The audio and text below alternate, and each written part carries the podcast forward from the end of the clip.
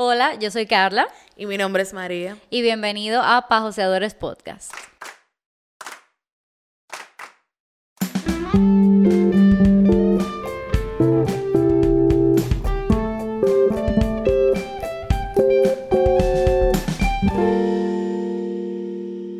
Para los que no nos han escuchado todavía, ¿cómo tú describirías este podcast? Este podcast es un lugar donde tú vas a encontrar mucho conocimiento, pero de manera como aplatana, sobre negocio y mercadeo. Nos encanta siempre traer invitados y sobre todo compartir estrategias que puedan ayudarle ya sea a un emprendedor, un estudiante o alguien que le encante escuchar sobre el tema. Me encantó esa sinopsis. Entonces ya para comenzar, hoy les tenemos un tema bastante teórico, yo diría, pero se lo vamos a platanar, como dice María, y es una ley muy interesante en los negocios que se llama la ley del 80-20.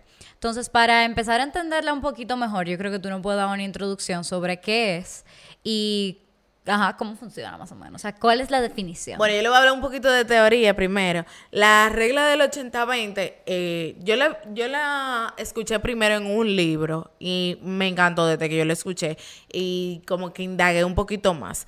bueno, el, yo creo que del plan de marketing. Oh, del plan de marketing. El de One Page. Ajá, el plan de marketing en una página, búsquenla, buenísimo. Eh, lean ese libro, de verdad que sí. Como básico para cualquier mercadólogo.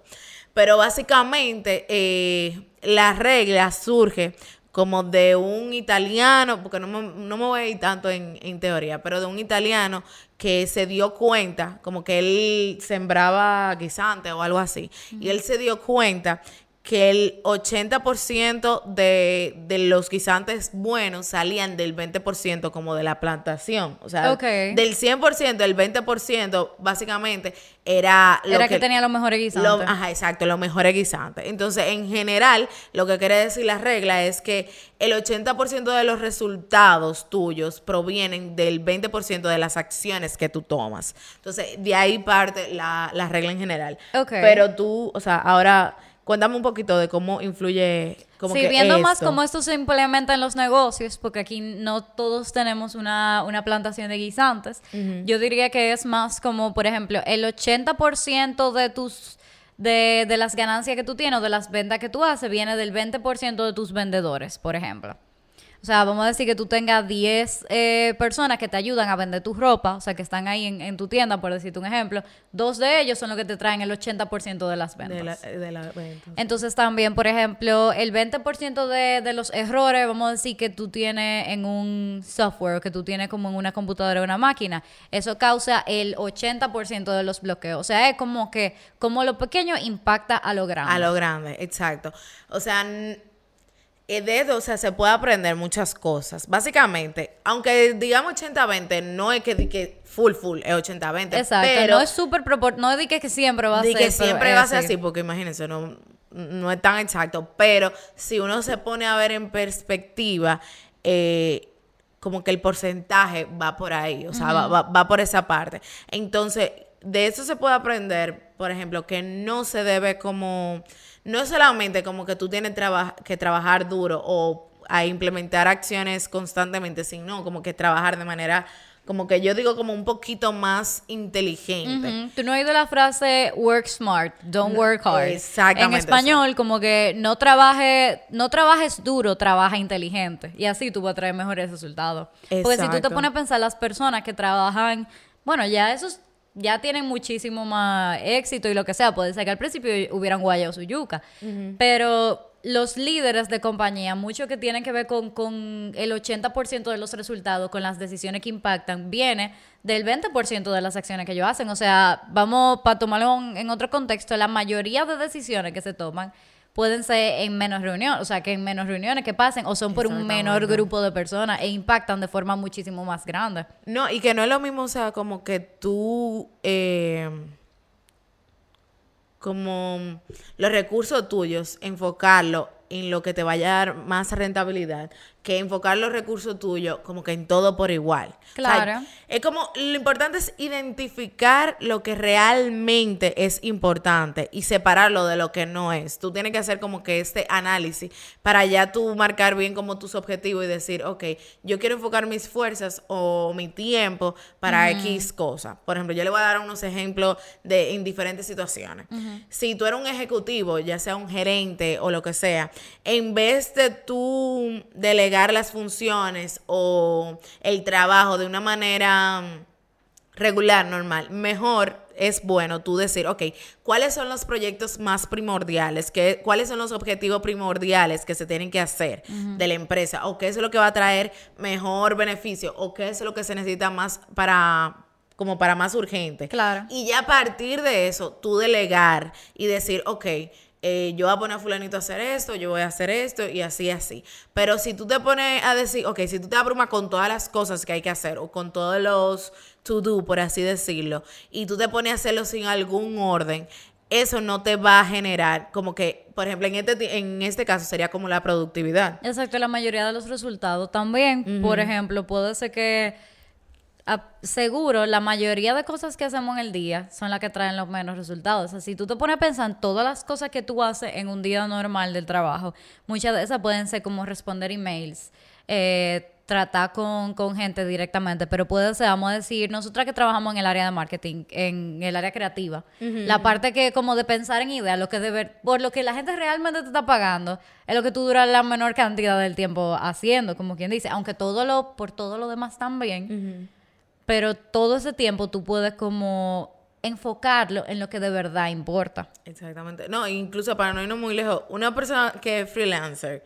que de paso puede tener ciertas habilidades, que puede prestar diferentes eh, servicios como freelancer, si tú te pones que a, prestar todo, que yo creo, eh, yo hago fotos, yo hago video, yo qué sé yo, me tiro de una mata, eh, lo que sea. Entonces va a ser como que demasiado y al final de cuentas tú no vas a poder sacarle como el provecho a lo que de verdad a ti te puede generar mayores ingresos. Entonces por, por este lado, por ejemplo, ¿qué yo haría? Bueno, identificar número uno cuáles son mis mayores fortalezas y número dos, a cuál, a cuál servicio yo le pudiera sacar como que mayor provecho. Y ya a partir de ahí yo puedo identificar, ok, de mis clientes, si, si yo tengo varios clientes fijos, cuáles de verdad yo tengo que, que prestarle ese, ese mayor cantidad de tiempo. Claro, para el final que te quede todos los que tú escojas hacer que te quede un buen trabajo. Exactamente, porque al final cuando uno quiere acaparar todo,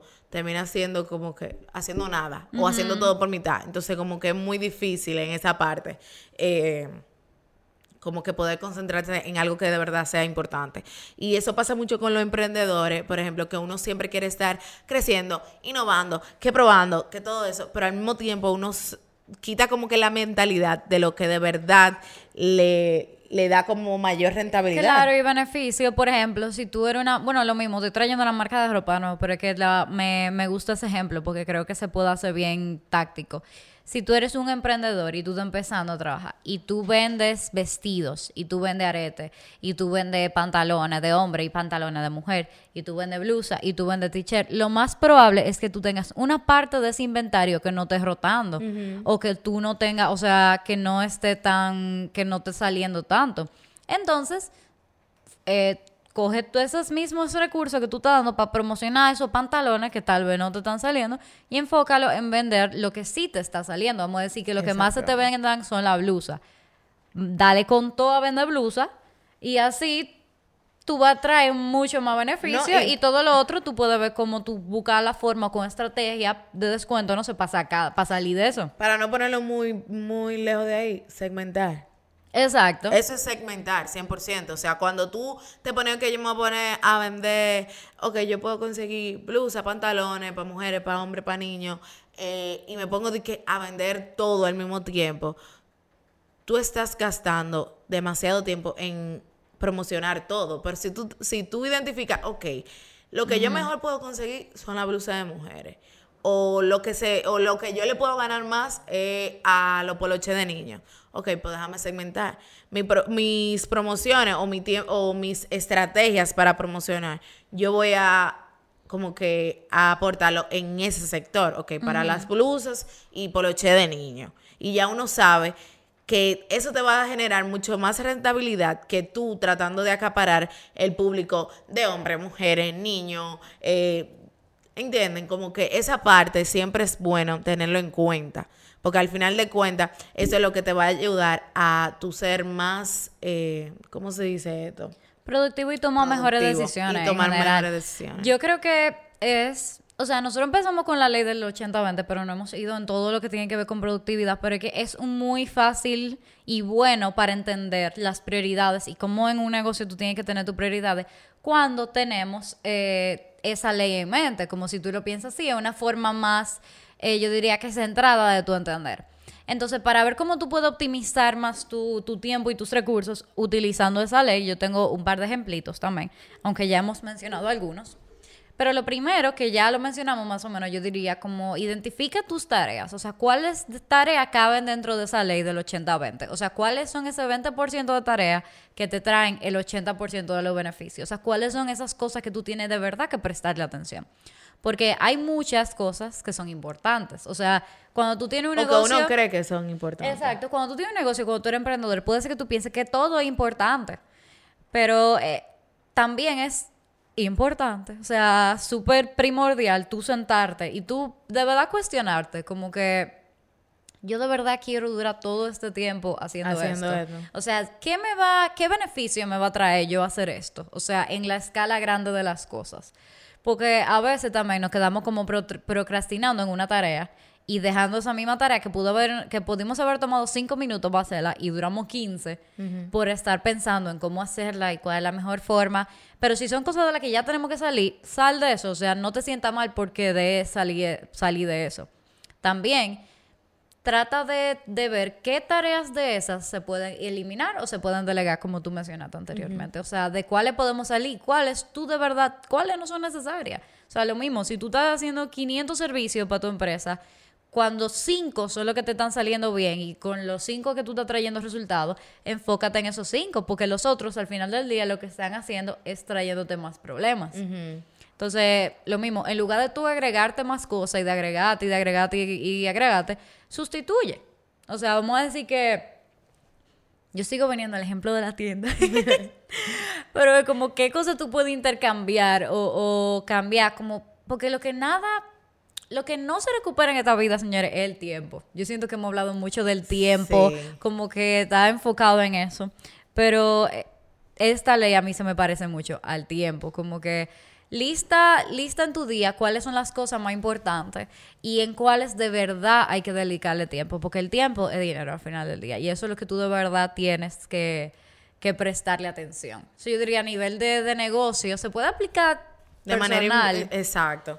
A eso yo le agregaría, por ejemplo, para tú poder aprovecharla también, tú pudieras identificar, por ejemplo, en qué horas tú eres más productivo, que tú le pudieras sacar mm, eh, mejor provecho al día o a ese momento.